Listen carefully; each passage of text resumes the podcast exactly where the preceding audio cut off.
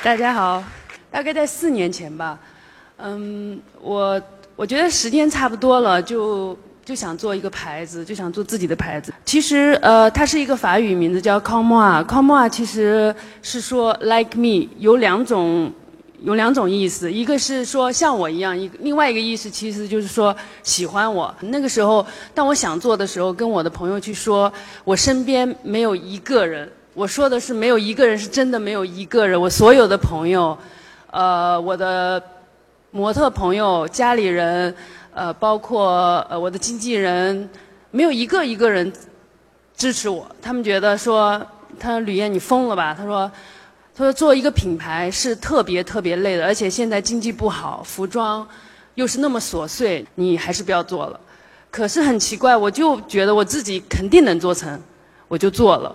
嗯，大家那个时候看的时候呢，当我向大家介绍这个牌子的时候，可能是我的第一次秀，大家觉得啊，你做的很成功，说哇，第一次就能做成那样。可是真正后面的事情，嗯，大家是不知道的。那个时候，我当我想做这件事情的时候，呃，我就去了那个上海的那个世贸商城，它是一个面辅料市场。因为我想，那既然要做，我肯定先要了解面料。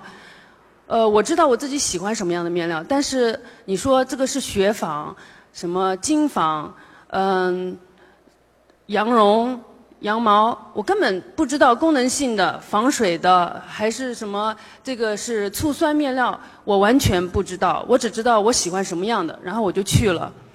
我去了之后，其实从世贸商城大概三个小时，你知道那种嗯，世贸商城的灯光都是那种。特别惨的那个白之光，所有的人在里面都很，你看着他们，你会觉得他们生活不开心。然后你进去问他们说：“啊，你好，我我想看一些面料什么的。”没有人搭理你。我当时还，我当时是，我记得我当时问过他们说：“哎，这个面料是什么面料啊？它的功能是什么？叫呃，它的名字叫什么？”那个人大概动也没动，就眼角抬起来看我一下，我也不知道。那个那个感觉真的是，你觉得，哎呀，怎么会是这样？跟你想象中相差有点远。然后问了其他家呢，有有有搭理我的，但是上来都说你要几千米。我从那个出来之后，我大概失落了好几天。我在想，我到底能不能做？如果是这样的话，太太太怎么说？太太为难了，真的感觉好像没有路。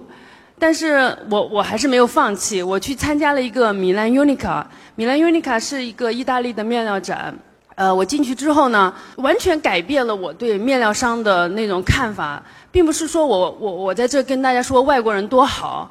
他们真的对我特别热情，跟我说这个面料是功能性的。这个我说这个面料很好看，我想来做裤子。他说哦，这个不行的。他说这个裤子没有弹力。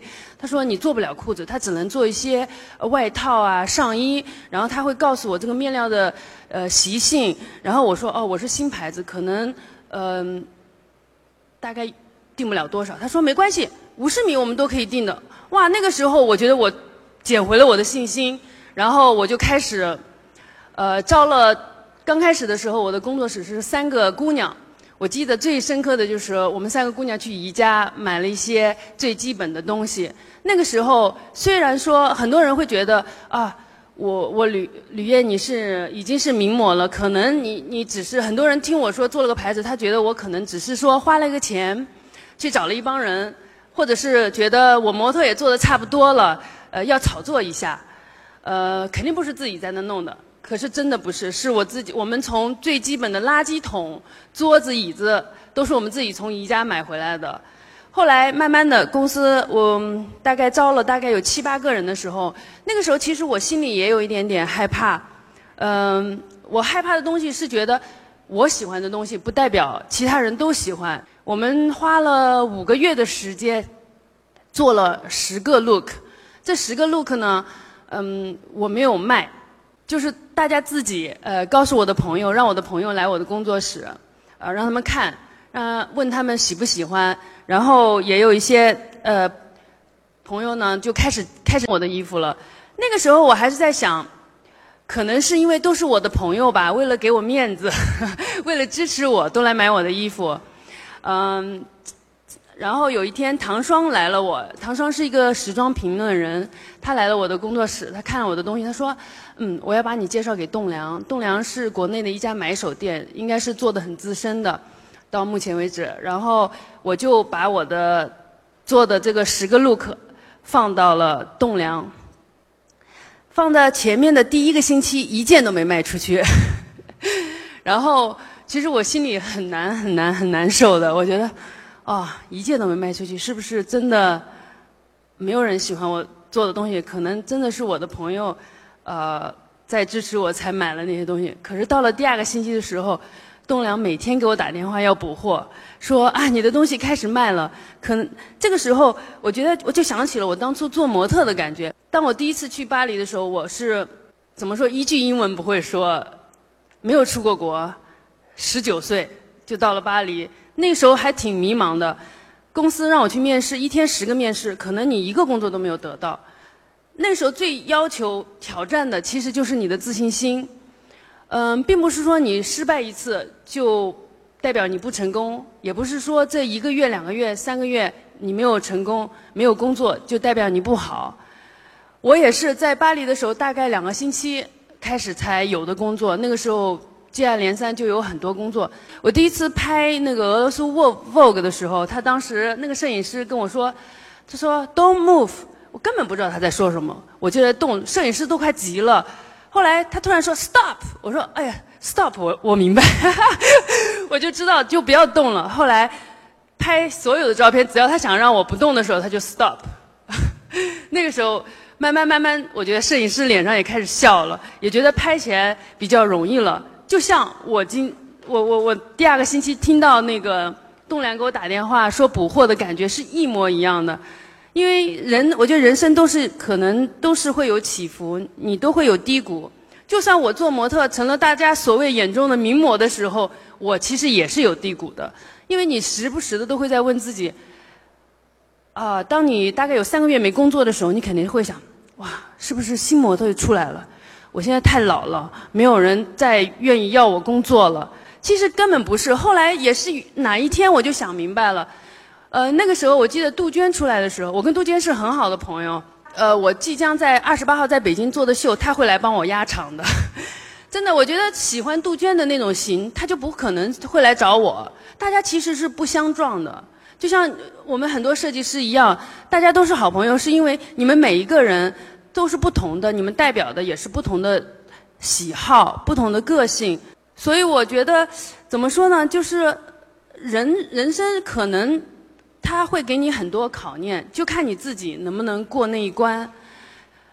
嗯，说回我这个做这个品做这个牌子也是一样的。那大概卖了两个星期之后呢，呃，越来越好了，大家开始说哦，知道是是我的，知道是林苑做的一个牌子了。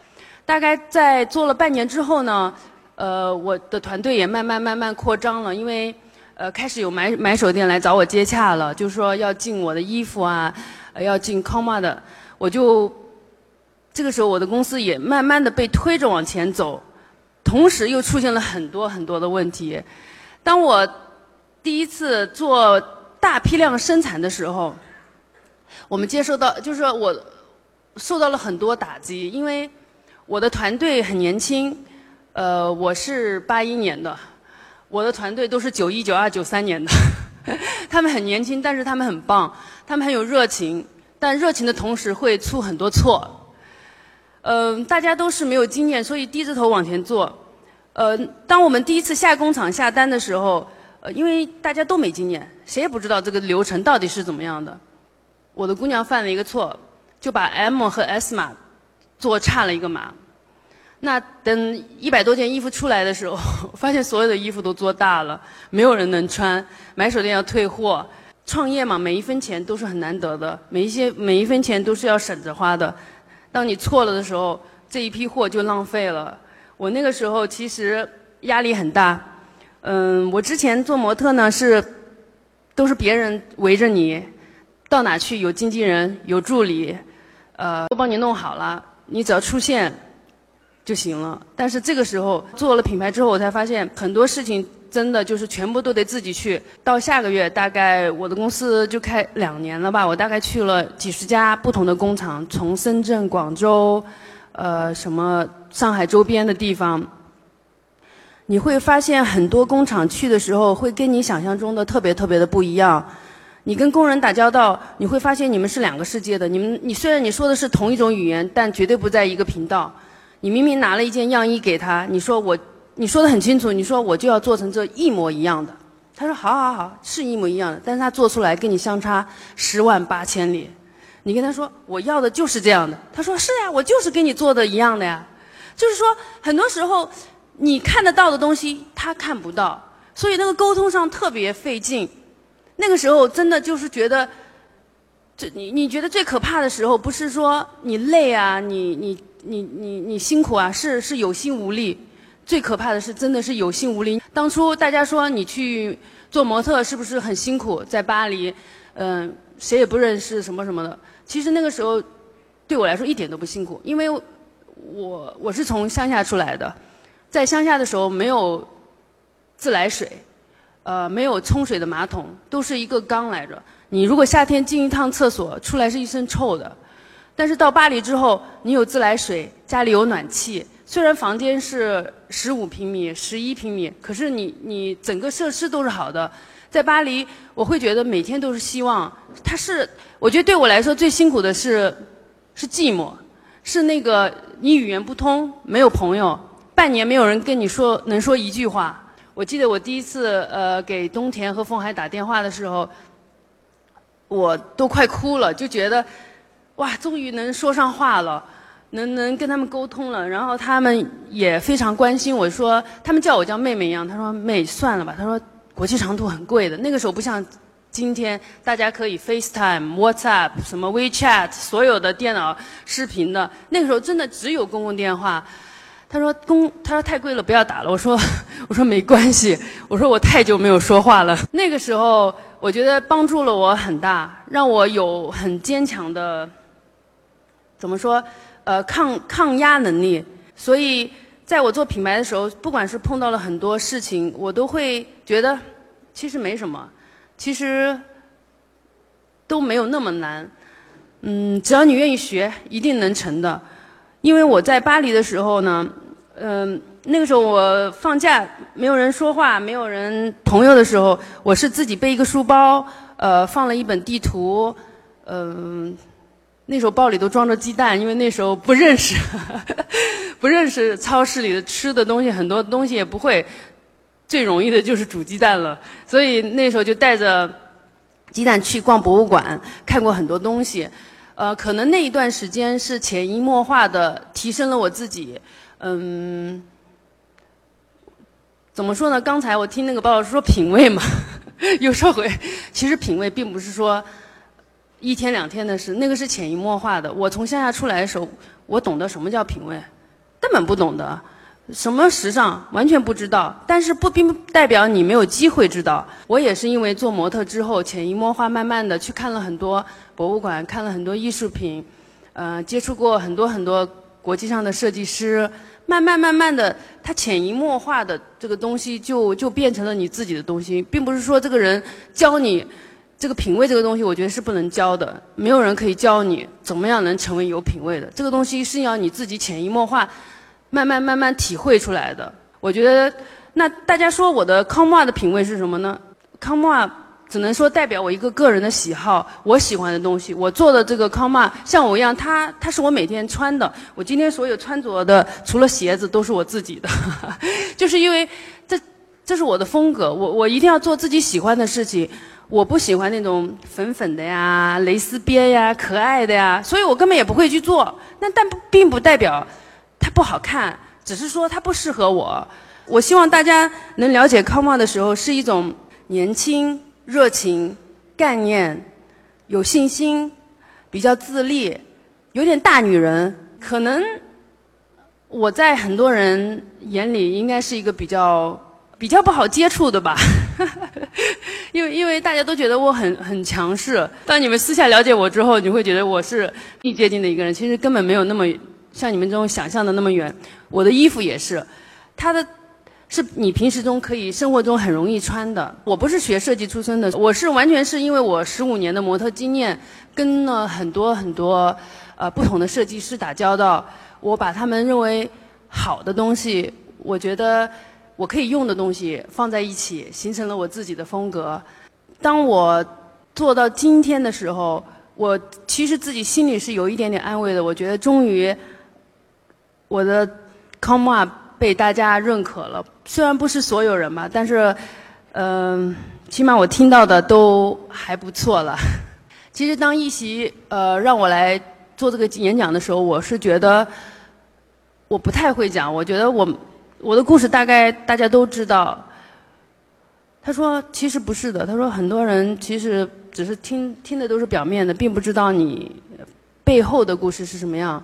那我今天其实想跟大家分享的一点就是说，不管别人说你什么，不管别人对你怎么样，不管别人对你的评价，当你认定一件事情的时候，你完全可以去试，可以去做。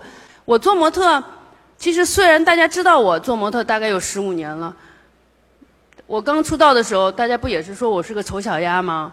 不也是说这么丑怎么能当模特？因为我的第一张照片是画着满脸雀斑。当时，呃，冬田造型是拿那张照片放在了王府井的大街上，真的很多那个就是王府井的路人，他们就问，他说这是干嘛的？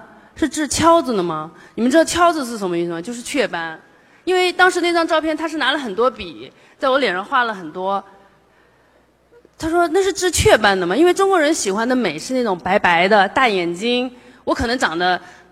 跟大家不太，就是不是跟大家不一样，我是长得大家并不是大家说的漂亮的那一种，但我自己真的从来没觉得我自己长得丑，我只是觉得我长得比较特别而已。但是也是因为这张照片让我得到了一个电影的工作，就是 Paintingville 面纱，当时跟那个 Eva Norton、那个 Naomi Watts 一起演电影，因为那个导演他当时正好他在。哎，北京看景，他就路过王府井，他看到这张照片，他就跟他制片人说：“他，他说，因为那个那个那个广告是动的，大概有比如三十秒换一张，三十秒换一张，他就站在等着那张出来。他说就这女孩，他你你帮我找来，我就要让她给我演。所以我在接到这个通告的时候，我当时在巴黎做时装周，跟导演完全没见过面。”他没有面试过我，我是当时他们让我去纽约，我都回我回纽纽约，我的公司让我去面试的。所以很多事情它是有两面的，不管有多少人说他丑，有有人说好看就行了。就像那时候他们也会问我说，大家都说你丑啊，长得丑小鸭，你你他说你烦吗？你你你那个心里会难过吗？我说我身边的朋友他不可能来问我的，我也听不到这些，只是在媒体上看到。那关我什么事呢？我又不靠他们吃饭。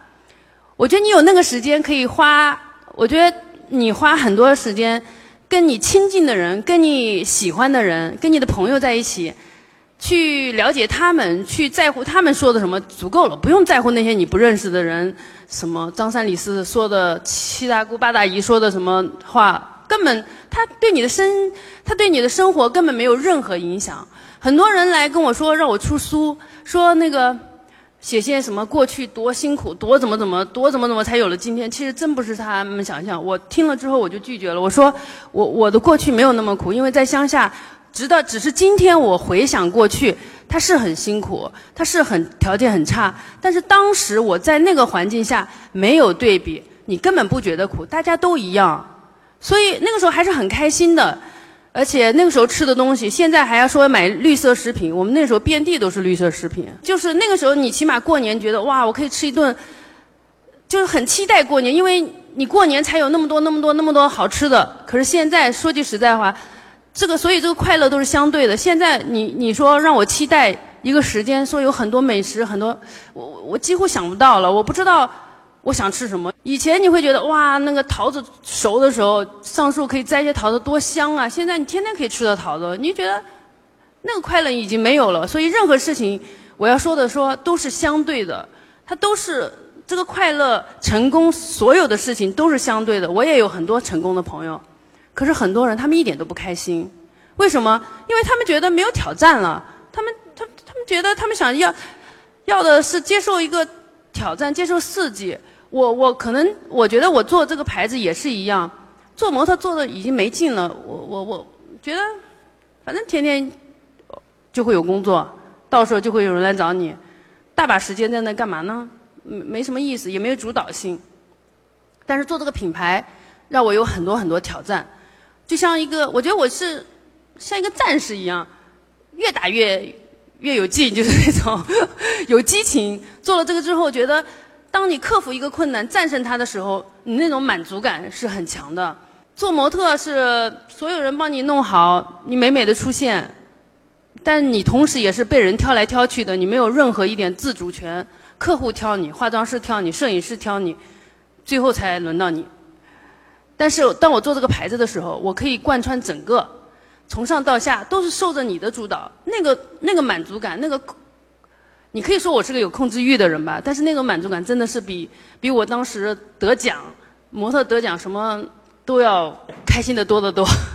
我小时候，我妈那个时候跟我说说，嗯，她说她说你你在外面做事啊，不要害怕那个多做。说，就算你们两个人做一件事，你做了七十，他做了三十，嗯，你你得到的钱一样多，他也没关系。他说，你做的多，学的就多。我今天想跟你说的是，你们一定也要去做的多，学的多，因为很多事情并不是说像像你想象中的那么难。我做这个服装，很多人说你没有学过设计，你没有。做过生意，你怎么能做成？我还不是做了吗？又不是送火箭上天，你又不是要给人开刀，真的是那个要有科学的，这个都是经验。你你你可以看书，你可以去问周边的人，可以去工厂去看看，跟人们交流。你慢慢慢慢的，你就会知道，其实真的没有你想象的，就你是可以做的。很多人觉得，哎呀，我我有这个心啊，我我确实是想啊，但是碰到一点困难就放弃了。这个你肯定做不成的，因为任何一个人想做成一件事情，他一定是一定要付出很多很多的。我今天站着，大家会觉得你你会看着我觉得哎呀挺好的，可是我刚做的时候，我也是整晚整晚睡不着觉，呃，头发都掉了一块。大家现在看不到，我头发还蛮多的，但是那个时候掉了一块头发的时候，我也我也很担心的，我也很怎么说就是。生怕 这么下去，我的头发都掉光了。因为你的压力是很大的，这个压力不是别人给你的，是自己给的。我觉得好像他不光是给别人看，同时也是证明自己。其实最终到最后能战胜自己的，其实那个是最最最难的。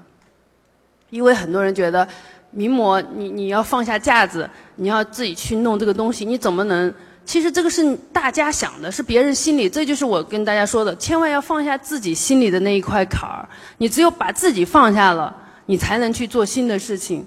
我想告诉大家的，今天能告诉大家的，只是我的一些经验和我的一些感触吧。嗯，我也希望大家可以以后想做任何事情的时候，不要怕做错了，也不要怕会失败。你不要以为我今天站在这是。